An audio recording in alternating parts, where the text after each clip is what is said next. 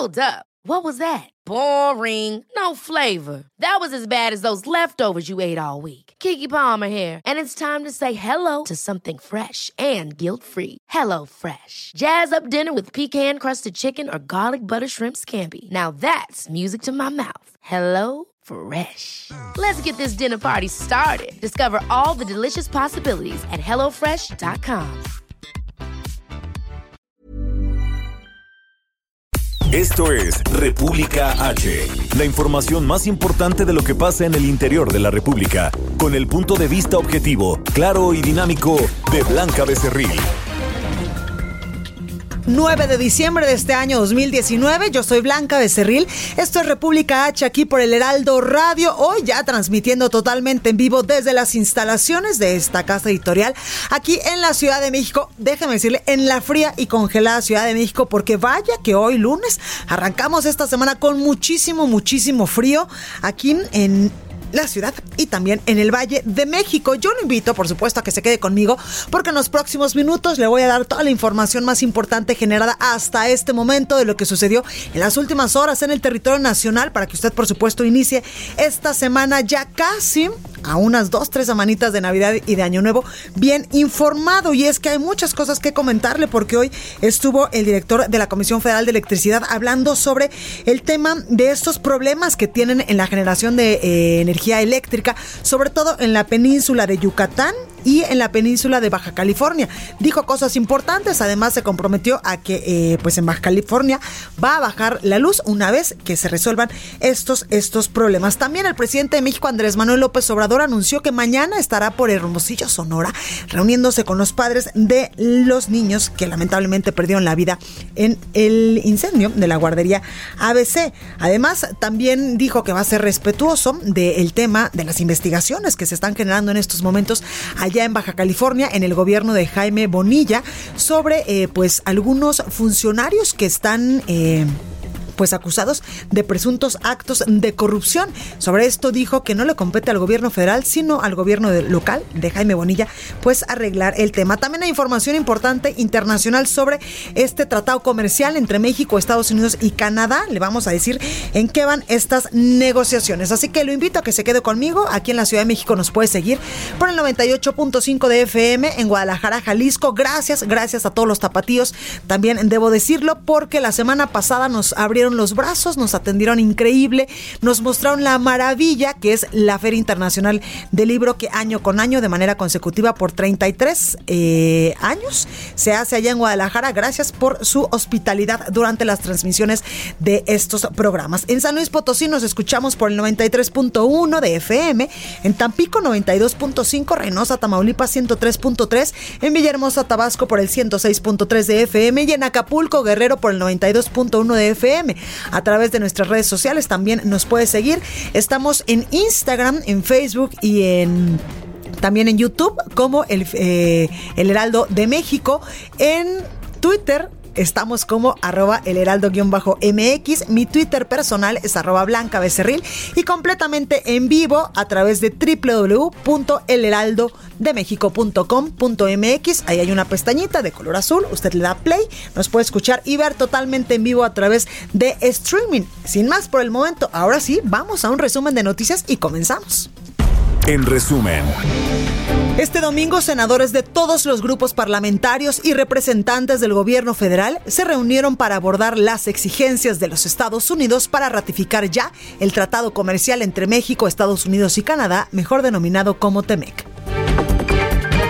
El canciller mexicano Marcelo Ebrard informó que nuestro país rechaza la inspección laboral a los centros de trabajo mexicanos, acepta cambios en materia ambiental y propone un lapso de cinco años para que el 70% del acero sea de origen norteamericano, pero no para el aluminio. Escuche. El aluminio no vamos a aceptar ningún plazo porque México no tiene el recurso primordial del aluminio que es la bauxita nos pondría en una desventaja muy grande. Por lo tanto, no es de admitirse en el tema del aluminio ningún plazo. Desde Palacio Nacional, el presidente de México, Andrés Manuel López Obrador, pidió a la líder de la Cámara de Representantes de los Estados Unidos, Nancy Pelosi, que se apruebe el TEMEC antes de que inicie el proceso electoral en su país. Luego de que el embajador de México en Argentina, Ricardo Valero, fue sorprendido robando un libro, el mandatario mexicano López Obrador pidió no afectar la dignidad del funcionario ya que todos cometemos errores. Escuche. Digo todo esto para que pues, se trate el asunto en su dimensión, no se afecte, no se este, destruya pues eh, la dignidad de las personas, ¿no? que cuidemos eso. Y si hay errores, porque también eso ¿eh? debe tomarse en cuenta. Todos cometemos errores, ¿eh? todos. Yo no sé quién pueda decir que no comete error. ¿En dónde está la perfección? A lo mejor en la naturaleza, en el creador, pero somos seres humanos. Entonces, dimensionar las cosas y que sean relaciones la que resuelve. En información internacional, el presidente ruso Vladimir Putin y su homólogo ucraniano Volodymyr Zelensky llegaron a Francia para una cumbre en la que se buscará relanzar el proceso de paz. La Agencia Mundial Antidopaje impuso un veto de cuatro años a Rusia para participar en competiciones internacionales, por lo que la delegación quedará fuera de los Juegos Olímpicos de Tokio 2020 y autoridades de Nueva Zelanda reportaron un saldo de cinco personas muertas y varios heridos tras la erupción de un volcán en la isla White.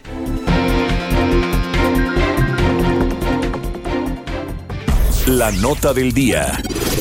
Bueno, comenzamos con toda la información. Hay información importante que se ha generado en los últimos, en las últimas horas, sobre todo desde Palacio Nacional, y es que hoy la secretaria de Energía, Rocío Nale, informó que los trabajos de rehabilitación de las plantas y también de los tanques en las seis refinerías que hay en el país, ya en estos momentos de la administración del presidente López Obrador, a un año de que tomara las riendas del país y que eh, pues Rocío Nale tomara las riendas de la Secretaría de Energía, hay un avance del 60% en en la rehabilitación de las refinerías de estas seis, de estos seis centros en todo el país. Señaló que los trabajos actualmente se llevan a cabo en plantas de proceso, plantas de fuerza y tanques. El avance, decía la Secretaría de la Secretaria de Energía, la titular de la Secretaría de Energía, que el avance por refinería es del 48% en la de Cadereyta, esto en Nuevo León, en 72% van los avances en Madero, Tamaulipas, el 52% de avance lleva refinería de Minatitlán en Veracruz.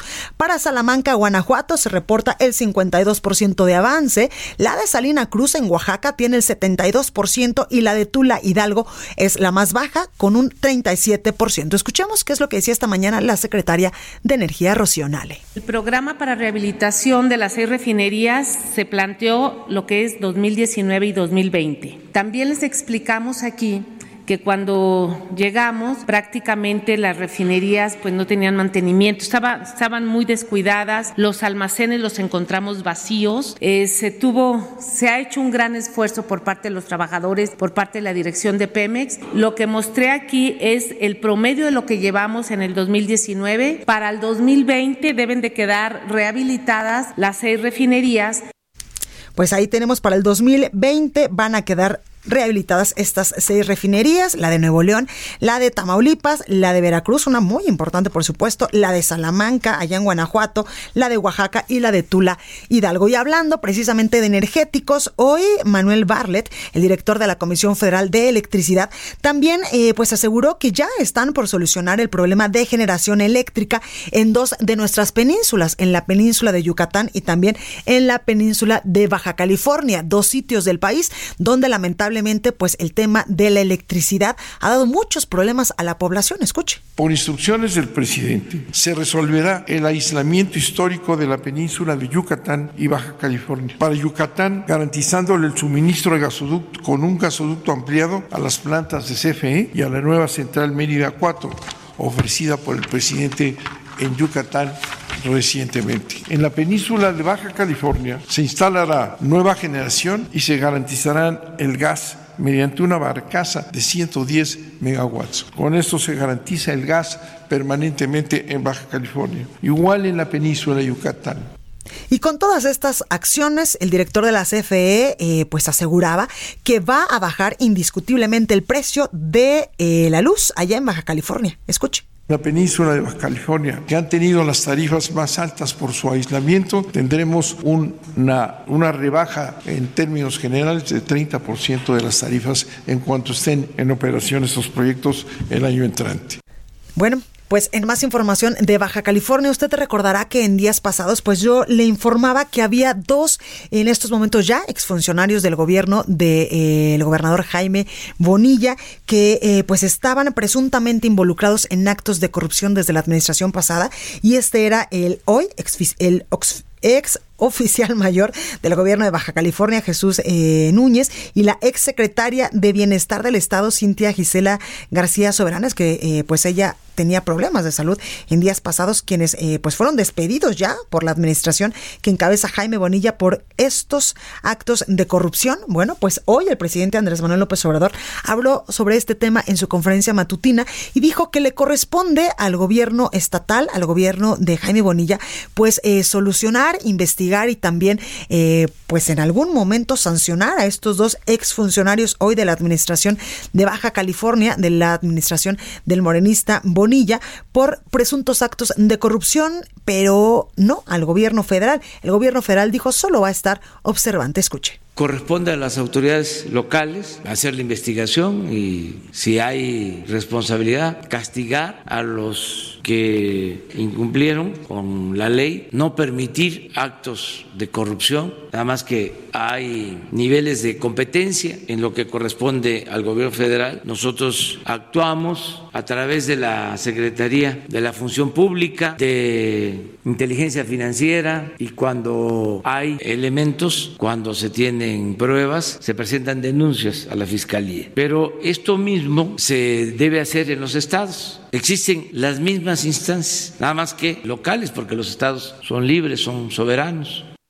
Exactamente, los estados son libres y son soberanos y por ello eh, el presidente López Obrador pues ha dicho que estos, estas investigaciones y la posible sanción a estos dos exfuncionarios hoy del gobierno de Baja California debe de correr a cargo del el gobierno local. También anunció hoy el presidente López Obrador que mañana se va a reunir allá en Hermosillo, Sonora, con los padres de los niños que lamentablemente perdieron la vida en este accidente allá en la guardería ABC. Escuche. Vamos mañana a Hermosillo a reunirnos con las mamás, los papás de los niños que fallecieron en la guardería ABC y el propósito es informarles sobre los compromisos que hicimos de hacer justicia. Ese es eh, el motivo de la reunión. Quedamos en estar reunidos o encontrarnos periódicamente y vamos a cumplir. Mañana vamos a Hermosillo. Bueno, y vamos a más información desde Guanajuato porque el gobernador Diego Sinué eh, pues ya respondió con una serie de acciones al convenio que le plantearon estudiantes de la Universidad de Guanajuato que se encuentran en paro de labores. Gabriela Montejano nos tiene toda la información. Gaby, ¿cómo estás? Hola, ¿qué tal? Muy buenos, muy buenas tardes. Así es, el movimiento estudiantil en Guanajuato para exigir seguridad y un alto a la violencia de género y hostigamiento al interior de la universidad ya dejó hasta ahora la renuncia de dos académicos y el compromiso de las autoridades de cumplir la mayoría del pliego petitorio. Eh, al cumplirse el plazo establecido por los paristas de la Universidad de Guanajuato para que el gobierno del Estado la Fiscalía Estatal y la Rectoría respondieran a su pliego petitorio formulado la mañana del sábado, las diferentes instancias respondieron a través de comunicados la aceptación y este día el gobernador Diego Sinue también ya ha dicho que va a firmar el convenio sugerido por los estudiantes. Entre las demandas de los estudiantes era el reconocimiento y atención inmediata de casos de acoso, hostigamiento y violencia de género, la destitución y despido de docentes y administrativos involucrados, así como la expulsión de estudiantes que pudieran también estar involucrados en estos casos. Ante esto, se anunció la renuncia de dos funcionarios universitarios, Lourdes Elena Gasol Patiño, quien era la titular del Programa Institucional de Igualdad de Género, y Julio César Cala, catedrático de la División de Derecho, acusado de varios casos de acoso a estudiantes del 2000, desde el 2016. Eh, también el rector Luis Felipe Guerrero Agripino asumió los compromisos eh, que son competencia de la universidad. En tanto, el gobernador Diego Sinue Rodríguez Vallejo pues eh, informó que se establecerá una mesa eh, con los diferentes alcaldes en donde hay campus de la Universidad de Guanajuato, así como participarán funcionarios del Gabinete de Seguridad. El, el gobernador ha planteado seis puntos en donde señala acciones específicas a favor de la movilidad segura de los estudiantes, la capacitación del personal y acompañamiento y asesoría en temas de violencia, acoso y hostigamiento. El fiscal estatal también manifestó su postura a favor pues de estas eh, peticiones de los estudiantes y bueno pues es parte de lo que se ha logrado con el desarrollo de este paro en la universidad de Guanajuato. Ese es el reporte desde Guanajuato. Pues ahí lo tenemos, Gaby. Eh, muchísimas gracias por esta comunicación y también quiero preguntarte qué, eh, si hay información, eh, pues nueva información adicional sobre este tema de las fosas clandestinas que se encontraron este fin de semana allá en Irapuato. Oficialmente no se ha dado alguna información eh, específica sobre la cantidad de cuerpos. Extraoficialmente se habla que son 16 las víctimas que se encontraron en esta fosa ahí en una finca en Irapuato, pero sí ha trascendido por parte de los familiares de las víctimas, de unas de las víctimas, que se localizó al menos dos cuerpos de policía que estaban desaparecidos en esta fosa eh, de Irapuato. Estamos en espera de que se dé más información al respecto, pero los primeros reportes señalan que había cuerpos eh, con diferentes niveles de descomposición, es decir, unos ya en estado de putrefacción y otros más recientes, algunos de estos cuerpos desmembrados, pero estamos en espera de que se emita más información por parte de la Fiscalía del Estado. Pues ahí lo tenemos, Gaby, muchas gracias por esta información. Gracias, buen día. Buen día. Y ya que hablamos precisamente de estas eh, fosas, de una fosa clandestina, una sola fosa clandestina que se encontró eh, en días pasados allá en Irapuato, exactamente en el ejido de San Antonio el Rico, bueno, pues eh, ha cobrado notoriedad este asunto porque precisamente en estos momentos Irapuato vive una ola de inseguridad tremenda pese a que el ejército tiene una sede precisamente ahí en Irapuato. Y es que Irapuato alberga a la doceava región militar que concentra más de 3.000 soldados, pero pues paradójicamente vive la peor crisis de inseguridad en su historia. En esta localidad que tiene en estos momentos 574.344 habitantes, la incidencia delictiva es de las más altas en la entidad, producto de una disputa de territorios entre dos cárteles.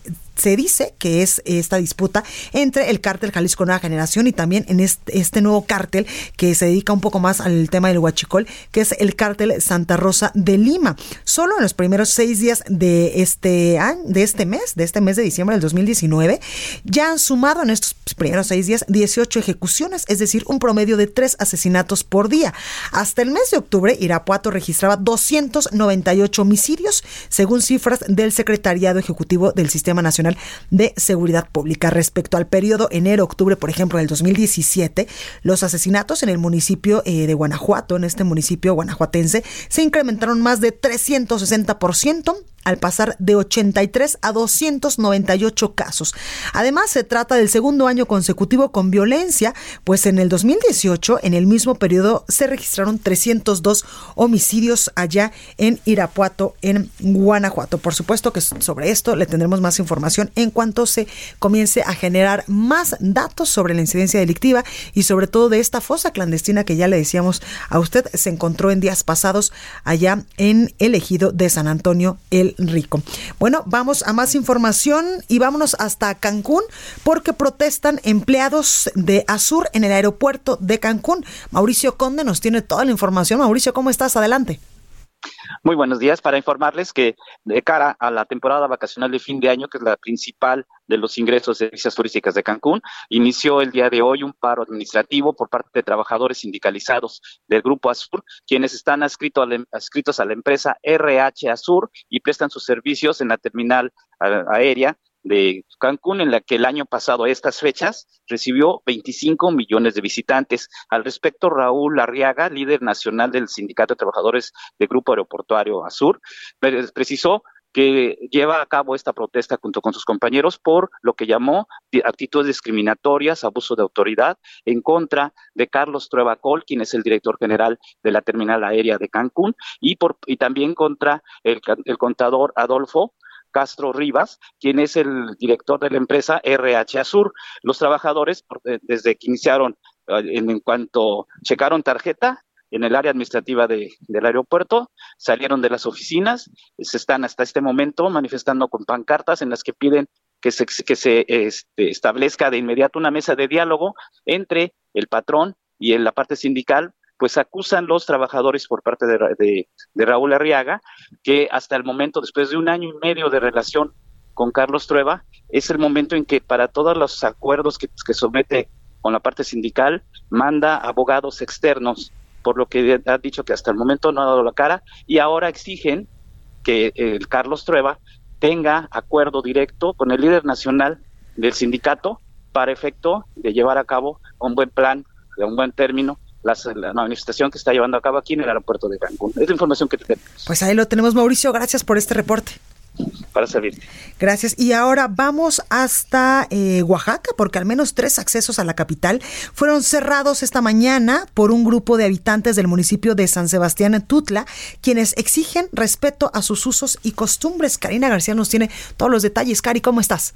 Así es, muy buenas tardes. Como ya lo comentabas, al menos tres accesos a la capital oaxaqueña fueron cerrados la mañana de este lunes por un grupo de habitantes del municipio de San Sebastián Tutlo, quienes exigen respeto a sus usos y costumbres. Después de casi tres horas de diálogo, los manifestantes únicamente dan paso de forma momentánea a vehículos que transitan por la zona. Desde temprano tomaron autobuses del transporte público para bloquear los accesos sobre la carretera federal a la altura del crucero del municipio de San Andrés Guayapan, la avenida Lázaro Cárdenas y la avenida Ferrocarril.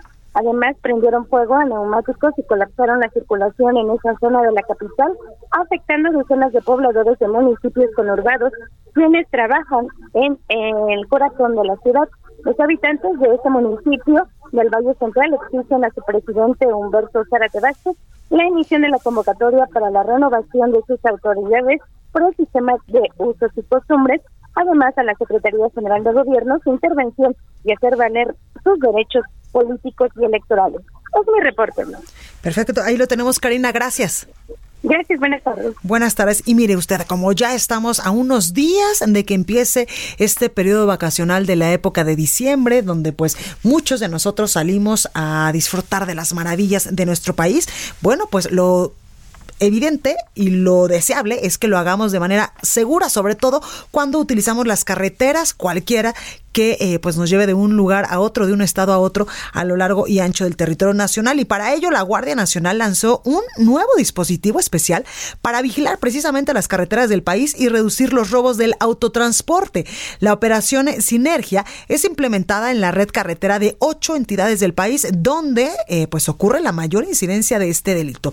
La Secretaría de Seguridad y Protección Ciudadana informó que el operativo abarca los estados de Jalisco, también estará en Guanajuato, en Querétaro, en Hidalgo, por supuesto aquí en la Ciudad de México, en Puebla, Veracruz y Tlaxcala. Las operaciones eh, de este, eh, pues de este operativo Sinergia incluyen trabajos de inteligencia e intercambio de información con autoridades locales para identificar acciones de grupos delictivos. Desde el mes de enero, la Secretaría de Seguridad Pública y Protección Ciudadana, también el Consejo Coordinador Empresarial y el sector de autotransporte acordaron instalar una mesa de trabajo permanente para hacer frente al robo en carreteras. Esto luego del repunte histórico de este delito en los últimos años, por el cual pues la dependencia federal reaccionó con un descontrol de la seguridad en las reconoció un descontrol, perdóneme, reconoció un descontrol de la seguridad en las carreteras. Entre las acciones que se acordaron desde entonces, desde principios de este año, están el reforzamiento de la presencia de policías federales en los tramos más peligrosos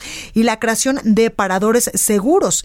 También la instalación de puntos de inspección y arcos de rayos gamma, más videovigilancia en carreteras y en el autotransporte e inspecciones aleatorias, aleatorias para verificación de documentos y facturas. Y vamos ahora hasta Tamaulipas porque este fin de semana, ya hablamos de estos temas, llegaron más patrullas para la seguridad pública a Tampico. Carlos, ¿cómo estás? Adelante con tu reporte.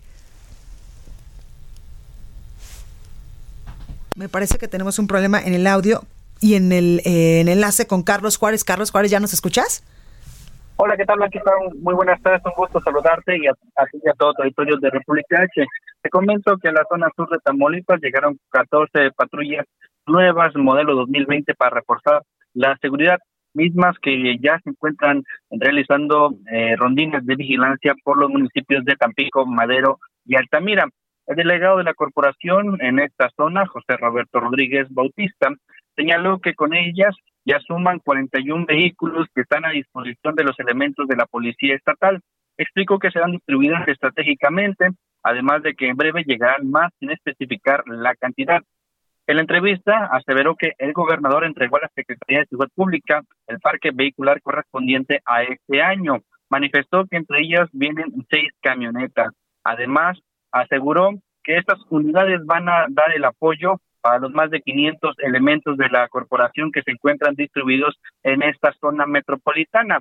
Anunció que debido a esta temporada se planea una estrategia en donde se dé prioridad a las zonas comerciales de los tres municipios, así como también en las colonias más afectadas por el delito del fuero común. Blanquita, antes de concluir, déjame te platico sobre esta historia. En otro tema, esperan justicia para Jessica. Su pareja la mató y se enterró en la zona turística del sur de Tamaulipas, justamente en la conocida playa Miramar. Fue en el año 2015 cuando su expareja, Víctor N., reportó a sus familiares el secuestro de la trabajadora por un grupo delictivo. Sin embargo, apareció muerta dos días después. Todos estos hechos ocurrieron un 11 de junio del 2015, cuando se reportaron a los familiares de Jessica Alejandra, el nombre que tenía la joven, que había sido secuestrada. Dos días después apareció muerta en la zona, en la zona norte de Playa Miramar con algunos eh, signos de violencia, sobre todo por golpes en su rostro y asfixiada. Eso fue lo que comentó en la entonces Procuraduría General de Justicia. A tres años de que fuera capturado este sujeto, Víctor N., y que se encuentra eh, recluido en el Centro de Ejecuciones de Sanciones en el municipio de Altamira, pues no tiene una sentencia e incluso la defensa de este sujeto, presunto responsable, ha ido aplazando eh, todo el proceso a través de varios amparos. Fue durante el movimiento del, del violador Eres tú que se realizó durante este fin de semana por la colectiva feminista Tamaulipeca y Marea Verde, que se expresó la necesidad de que este presunto culpable sea procesado por la muerte de Jessica. Ah, también aseguran que hay cinco tomos con más de 500 hojas por este delito que se realizó en aquel 2015. Jessica era una trabajadora que su único error fue enamorarse de la persona equivocada. Bueno, pues ahí lo tenemos, Carlos Juárez. Gracias por este completo reporte. Muy buenas tardes, apenas con información. Perfecto, gracias, Carlos. Y es momento de ir al sacapuntas de este lunes. Yo soy Blanca Becerril, estoy República H. No se vaya, que yo vuelvo con más. Sacapuntas. Intensa la agenda de diálogo que existe alrededor del sector agroalimentario por los retos presupuestales 2020. El secretario de Agricultura, Víctor Villalobos, viajó a varios estados donde conversó con autoridades y agentes del sector para propiciar alianzas entre pequeños y grandes productores para replicar en las entidades proyectos exitosos de manera conjunta. La Sedena, que encabeza el general Crescencio Sandoval, presentó una denuncia por la difusión en medios digitales de una supuesta subasta de vehículos y aeronaves de la institución. Informó que la convocatoria era falsa e hizo un llamado a evitar hacer uso de las páginas no oficiales para no ser víctima de fraudes por parte de la delincuencia organizada. Continúa escuchando a Blanca Becerril con la información más importante de la República en República H. Regresamos. Estamos de regreso con la información más importante de la República en República H con Blanca Becerril, transmitiendo en Heraldo Radio. En resumen. Empleados sindicalizados del Aeropuerto Internacional de Cancún, administrado por Grupo Aeroportuario del Sureste, iniciaron un paro de labores para denunciar malos tratos y discriminaciones por parte del director general de la terminal, Carlos Trueba.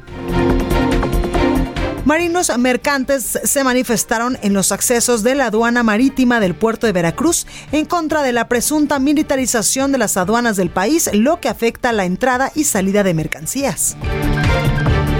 Trabajadores administrativos de la Universidad Autónoma del Estado de Morelos bloquearon los accesos a la institución como protesta por la falta de pago de finiquitos y prestaciones a jubilados. La policía de Oaxaca informó que desde las 7 de la mañana se registran diversas afectaciones a la vialidad debido a la presencia de manifestantes en las carreteras del estado a la altura del municipio de San Sebastián Tutla. En Tepoztlán, Puebla, del 13 al 23 de diciembre, se llevará a cabo la tradicional pastorela de este pueblo mágico, la cual cuenta con una historia de 65 años. Y un reportaje de El Heraldo de México relata las historias de niños y adolescentes mexicanos con alto coeficiente intelectual, quienes requieren becas para cumplir sus sueños profesionales y personales, como el caso de Luis Gabriel de 7 años, originario de Guadalajara, quien a pesar de sus grandes capacidades, se aburría al acudir a una escuela tradicional. Recorrido por el país. Bueno, y vámonos hasta Guadalajara, Jalisco, con nuestra compañera Mayeli Mariscal, porque ayer cerró la edición número 33 de la Feria Internacional del Libro, que este año tuvo como invitado de honor a la India. Mayeli, ¿cómo estás?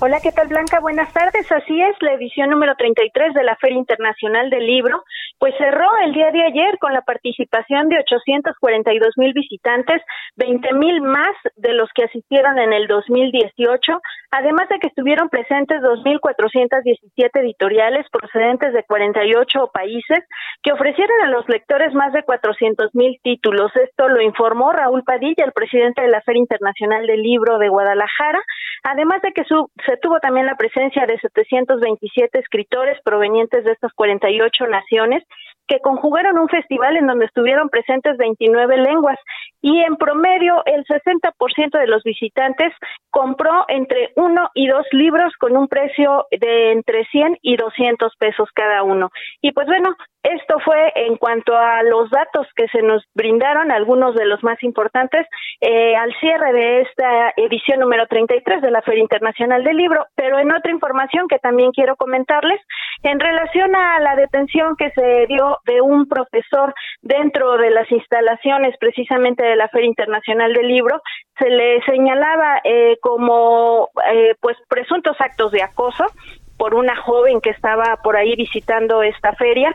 Sin embargo, pues también el rector de la Universidad de Guadalajara, Ricardo Villanueva Lomelí, confirmó que hasta estos momentos no se tiene ninguna denuncia presentada por parte de la joven y eh, pues en estos momentos también la Comisión de Responsabilidades de la Universidad de Guadalajara se encuentra analizando el caso, pues eh, hay que recordar que esta persona que fue retenida es profesor del sistema de educación media superior de la Universidad de Guadalajara, así es que pues se determinará también qué es lo que procede en su caso. Hasta estos momentos, repito, no hay ninguna denuncia formal en su contra. Hay versiones que mencionan de eh, que tenía grabado un video de 20 minutos, otras mencionan que era de 28 segundos y la versión del profesor pues fue que estaba grabando las manos de esta joven porque escribía bastante rápido en su celular y se lo quería mostrar posteriormente a sus alumnos. Y finalmente, pues en otra información que esta también se generó la mañana de este lunes, eh, pues estuvo presente Aquí de visita en Guadalajara, Luis Aguirre Lang, el presidente del Consejo Nacional de la Industria Maquiladora y Manufacturera de Exportación, Index Nacional, en donde pues son buenas noticias. Blanca Jalisco está superando en la generación de empleo en estas industrias, eh, supera ya a Sonora y se generaron al corte de septiembre 206 mil empleos eh, al mes de septiembre. Esto pues lo ubica a Jalisco en el sexto lugar, precisamente nacional. Así es que pues son buenas noticias continúa la generación de empleos en Jalisco. Pues hay una muy buena noticia para todos los eh, jaliscienses. Mayeli, muchas gracias por esta información. Hasta luego, Blanca, buen día. Buen día. Y vamos hasta Puebla porque en solo 12 meses por el gobierno poblano pues han pasado ya cuatro mandatarios. Jesús Lemus nos tiene toda la historia. Jesús, ¿cómo estás? ¿Qué tal, Blanca? Muy buenas tardes. Buenas tardes también a los amigos del auditorio. Y efectivamente, esta referencia de cuatro mandatarios se deriva porque este 15 de diciembre, hay que decirlo, el gobernador emanado de Morena, Miguel Barbosa Huerta, habrá de presentar un informe de labores por sus primeros cuatro meses de gobierno. Recordemos que en sí el sexenio del Estado de Puebla inició en diciembre de 2018 y acabará en diciembre, pero de 2024. Hay que poner los antecedentes. Recordemos que el año pasado lamentablemente falleció la gobernadora de Puebla Manada del PAN, Marta Erika Alonso Hidalgo, tras desplomarse la aeronave donde viajaba. Ella apenas tenía 10 días en el cargo. Después de su fallecimiento, el Congreso del Estado tuvo que elegir a un encargado de despacho y corresponde pues en la figura de Jesús Rodríguez Almeida, quien estuvo al frente de la administración estatal por un plazo de 28 días. Mientras se repetían las votaciones, Blanca, amigos del auditorio, hay que decirlo, el Poder Legislativo entró en una dinámica con base en la Constitución de Puebla para elegir a un gobernador interino que estuvo en funciones por seis meses, que fue Guillermo Pacheco Pulido, hasta que se conocieron finalmente los resultados de quién sería el gobernador de Puebla. Te reitero, en este caso la victoria fue para Miguel Barbosa Huerta, que por ello habrá de presentar este informe de labores por cuatro meses este 15 de diciembre en el Congreso del Estado, donde cada uno de los diputados locales, un representante de las diez fuerzas políticas que hay aquí en el Poder Legislativo fijarán por cinco minutos un posicionamiento sobre estos primeros meses de trabajo. Después se habrá de definir, así lo explicaba el diputado y de Morena y también titular de la Junta de Gobierno y Coordinación Política de Puebla, Gabriel Biestro, el tema de las comparecencias mismas que se estarían yendo prácticamente hasta el siguiente año, ya que este mismo 15 de diciembre culmina el tercer periodo de sesiones aquí en Puebla y los diputados entrarán en este periodo vacacional que te reitero sería hasta el otro año cuando se lleven a cabo estas comparecencias por el informe de tan solo cuatro meses de Miguel Barbosa. Esa sería la información que te tengo del estado de Puebla, Blanca. Perfecto, Jesús, gracias. Muy buenas tardes. Estados.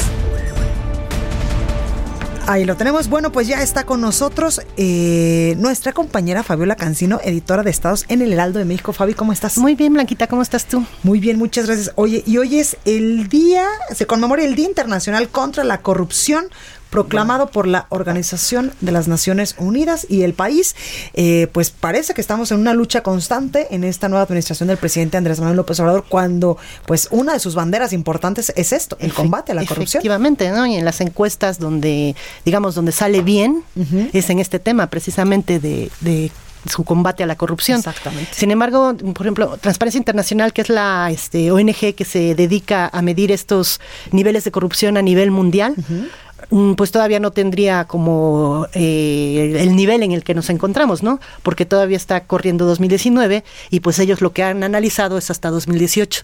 Y en este en 2018 estábamos en el lugar 138 de 180. No, bueno, sí, en un muy mal lugar. Exactamente, y con 28 puntos, nada que ver con, los 80 puntos que se lleva Alemania o, este, Reino Unido, ¿no? Claro nada que ver con Canadá, el mismo Canadá, 80 puntos contra 28, entonces imagínate cómo estamos.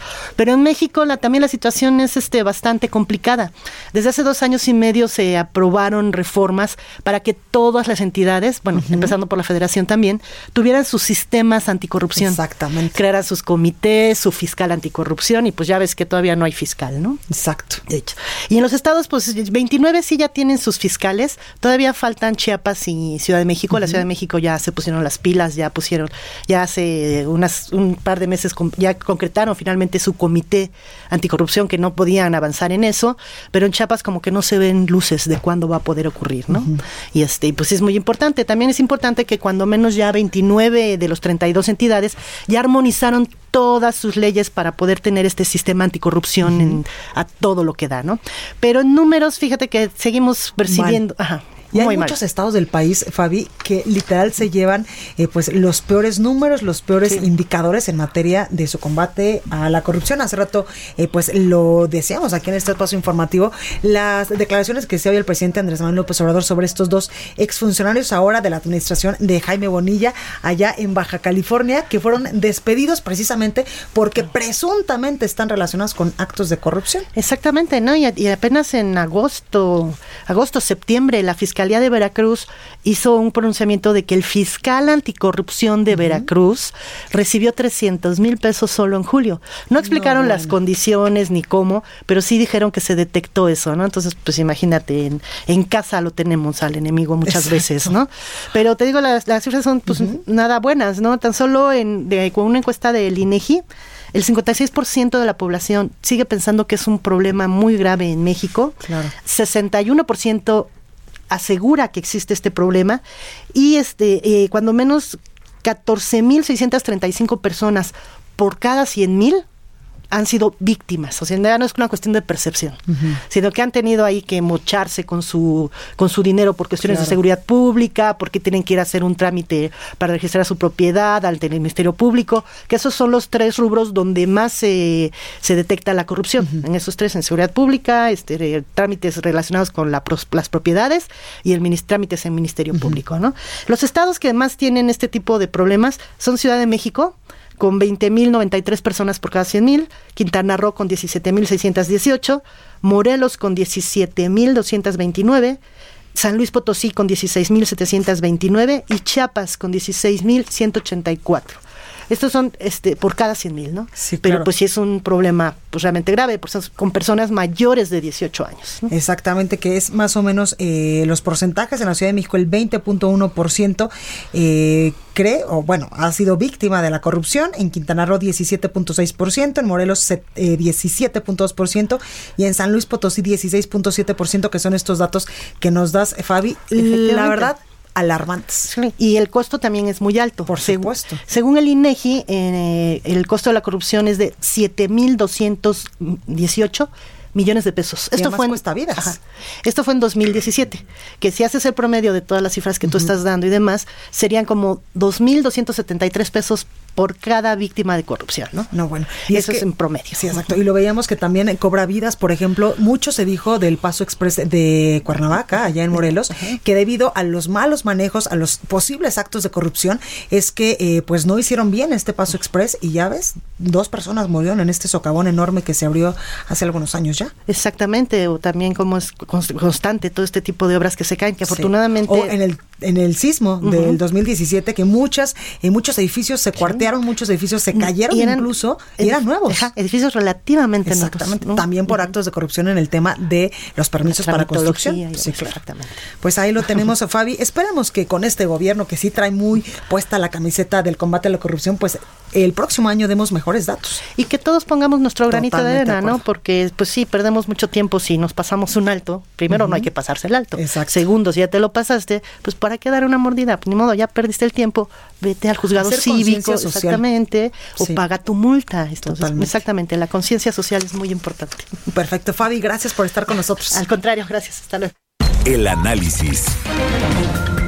Y ya está con nosotros Claudio Flores Tomás, analista político, socio vicepresidente de Lexia, empresario exitoso. Querida Blanca, ¿cómo estás, Claudio? Pues parece que me estás buscando novia. Ah, no, bueno. Bueno, para todas aquellas interesadas, el teléfono es. El teléfono es ya tengo hashtag ya tengo novia. Tú muy bien, muy bien, ¿eh?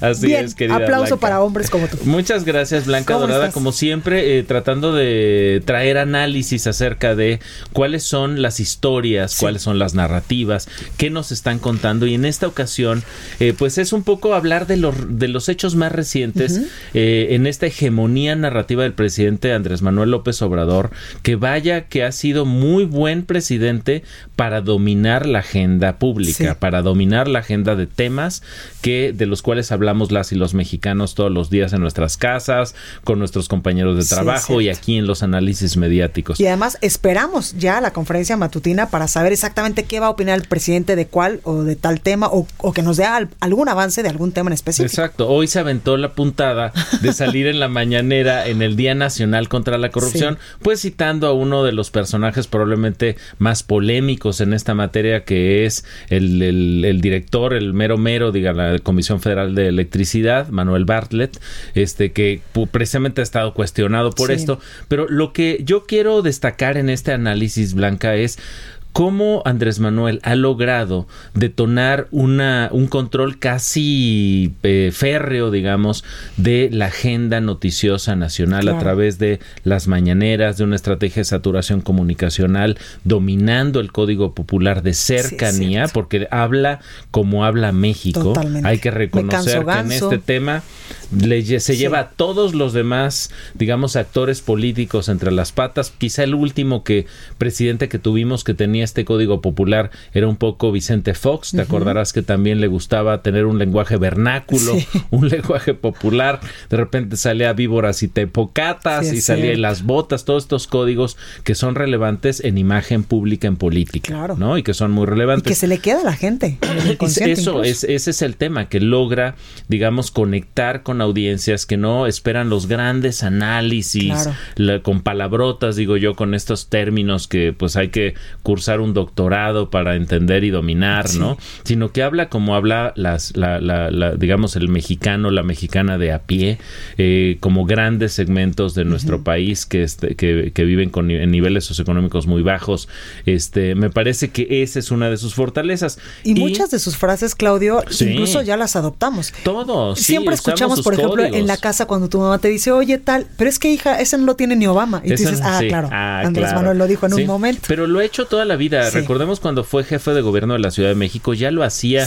y cuando fue en esta gran, larga etapa como candidato opositor, eh, pues dejó muchas que empompó campañita que empompó porque le, le gustaba citar a aquel este cantante famoso de tabasqueño también, ¿no? Chicoche. Es decir, es alguien que domina muy bien la manera de hablar popular, también las metáforas populares, por ejemplo, este tema de que las escaleras se barren de arriba para abajo, o sea, cosas que tienen que ver con el día a día, con la cotidianidad, y entonces la política parece más asible. Eh, ¿Cuál es la tragedia, me parece, Blanca, para empezar un poco a hacer el correlato de lo negativo también, que no tiene una contranarrativa? Andrés Manuel no tiene un Andrés Manuel. Eh, Fox, Calderón, y Peña tuvieron un Andrés Manuel enfrente que es un opositor crítico con el cual de alguna manera, según yo, se enriquece la, gestión del poder, se enriquece el ejercicio del poder. Cuando escuchas a tus críticos, a los que te están señalando esto no, esto no, esto así no, porque te vuelves mucho más poderoso para controlar la agenda en términos de enriquecer con tu gestión con esos puntos de vista críticos. Me parece que hoy lo que tenemos es una tragedia porque tenemos un presidente, un gobierno federal que va en caballo de Hacienda para utilizar también código popular en la comunicación. Eh, es alguien que tiene una aprobación y tiene una aprobación muy alta entre grandes segmentos de las y los mexicanos de la ciudadanía. Es innegable que está haciendo, digamos, un trabajo muy importante para atender a esa base de votantes con los temas que le son relevantes y en los códigos que le son relevantes. Lo malo es que no hay oposición. Lo malo es que no hay una narrativa que esté enriqueciendo esto. Entonces parece que está la película que nos vende el presidente y este y la película que, que digamos que vende la oposición y son películas que no se hablan entre sí.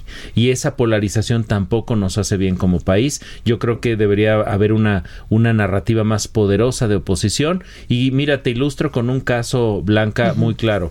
La el domingo, no el pasado, el antepasado, estuvo la, el, el AMLO Fest y estuvo la marcha anti-AMLO. Y en la marcha anti-AMLO los mensajes iban desde Viva Cristo Rey hasta eh, demandar eh, al presidente eh, su apoyo a la legalización de la interrupción del embarazo cuando lo desea la, la, la mujer. me parece que hay agendas desde ultraderecha hasta una izquierda que se siente traicionada por un presidente que no parece de izquierda, de acuerdo con esa agenda eh, y, la tragedia es que hoy no hay una contranarrativa que eh, haga más fértil, que haga más, eh, que haga eco y contrapeso de la narrativa presidencial. Exactamente, Claudio. Y es que tú lo dices bien, ahorita tenemos una oposición, pues bastante, han dicho muchos analistas, debilitada, porque no vemos al PAN tan fuerte, no vemos, evidentemente el PRD casi ya se desdibujó, y no hay otro partido político, el PRI tampoco, que le haga frente y que eh, pues confronte también a Andrés Manuel López Obrador, porque además muchos de los priistas que ya no son priistas ya se fueron a Morena y hay muchos partidos como por ejemplo el Partido Verde que siempre ha estado como un partido satélite entre eh, coqueteando entre el PAN, el PRI y ahora con Morena. Y ahora con Morena, que son partidos este que tienen una visión muy utilitaria de lo político, donde lo que importa es mantener el registro, seguir recibiendo dinero público para gestionar su su pues su función, aunque yo creo que muchos partidos nacen con una función que busca poco la transformación del país y mucho el enriquecimiento de sus de sus liderazgos, digamos, mi querida Blanca. Oye, eh, Claudio, en este primer año de gobierno el presidente Andrés Manuel López Obrador ha tenido cosas buenas, ha tenido cosas malas. Las últimas también estas eh, pues estas narrativas en los nombramientos de la titular, por ejemplo, de la Comisión Nacional de Derechos Humanos, muy cuestionada ahora sí, por la oposición y también por eh, asociaciones civiles y la más reciente la nueva ministra de la Suprema Corte de Justicia de la Nación, que estaba en Hacienda. Sí, yo creo que aquí me parece que es innegable porque la realidad nos los está presentando. Eh, decir que hay una estrategia de cooptación de los órganos autónomos del Poder Judicial, de colocar en esas posiciones a figuras cercanas a Andrés Manuel y a su gestión. Ahora, también es cierto que hay que decir que todos los presidentes han hecho lo mismo. Sí, claro, ¿eh? todos. O sea, porque de repente, ay, es que están poniendo a sus puros cuates, como todos los presidentes de este país, y si no lo han hecho, lo han intentado. Entonces, de repente sí hay que tomar distancia de quien dice, oye, pero pues que hagan dalle, ¿no? Pues sí, como todos los presidentes, lo cual no es bueno, pero pensábamos que aquí iba a ser distinto. A mí me lo que, la parte que me preocupa mucho es eh, tener eh, esta estrategia de captura enfocada hacia el Instituto Nacional Electoral, me preocupa Sí, muchísimo. nos- y además con la baja en los porque- recursos. No, porque mira, van cuatro, hay una iniciativa de un diputado de Morena que quiere que este, Rotar la presidencia. rotar la presidencia, pero con afán no de mejorar el trabajo del Instituto Nacional Electoral, sino de capturar al Instituto Nacional Electoral. Y me parece que si se captura al INE, se captura a México. Totalmente. Entonces, más nos vale defender a los ciudadanos, a las ciudadanas, Y además la mucho nos autonomía. costó y vaya que nos costó. Acordémonos que el último eh, secretario de gobernación en realizar elecciones en este país fue precisamente Manuel Bartlett. ¿No? Que por cierto se le cayó el sistema y le dio la victoria al entonces este presidente Carlos Salinas de Gortari, ¿no? Pues entonces, este, pues de, de ese tamaño es de lo que hemos escapado, mi querida Blanca, y creo que nos toca defender al INE. Totalmente, pues ahí lo tenemos, Claudio Flores Tomás, analista político y socio vicepresidente de Lexia. Gracias por estar Un con placer nosotros. estar contigo, querida, contigo, querida Blanca, Oye, que ya casi es siempre Navidad. ya es Navidad. Yo ¿En siempre a ti te veo sonriente, con una gran actitud, lindo, con energía. Es que amo lo que con el amor, porque el amor también nos hace sonreír, el amor a lo que hacemos Exacto. y el amor a, a quien queremos, ¿no? Totalmente de acuerdo. Pues ahí lo tiene usted. Gracias, Claudio, por Muchas estar con gracias, nosotros. Blanca. Yo soy Blanca Becerril, esto fue República H. Yo los espero el día de mañana en punto a las 12 con más información. Que tenga un excelente inicio de semana. Cuídese mucho, por favor. Y si ya empezaron las pre pre preposadas, pues cuídese más. Exacto. Esto fue República H, la información más importante de lo que pasa en el interior de la República, con el punto de vista objetivo, claro y dinámico de Blanca Becerril. Continúa escuchando Heraldo Radio, donde la H suena y ahora también se escucha. Una estación de Heraldo Media Group. Heraldo Radio. Ever catch yourself eating the same flavorless dinner three days in a row? Dreaming of something better? Well, HelloFresh is your guilt free dream come true, baby. It's me, Kiki Palmer. Let's wake up those taste buds with hot, juicy pecan crusted chicken or garlic butter shrimp scampi. Mm. Hello Fresh. Stop dreaming of all the delicious possibilities and dig in at HelloFresh.com. Let's get this dinner party started.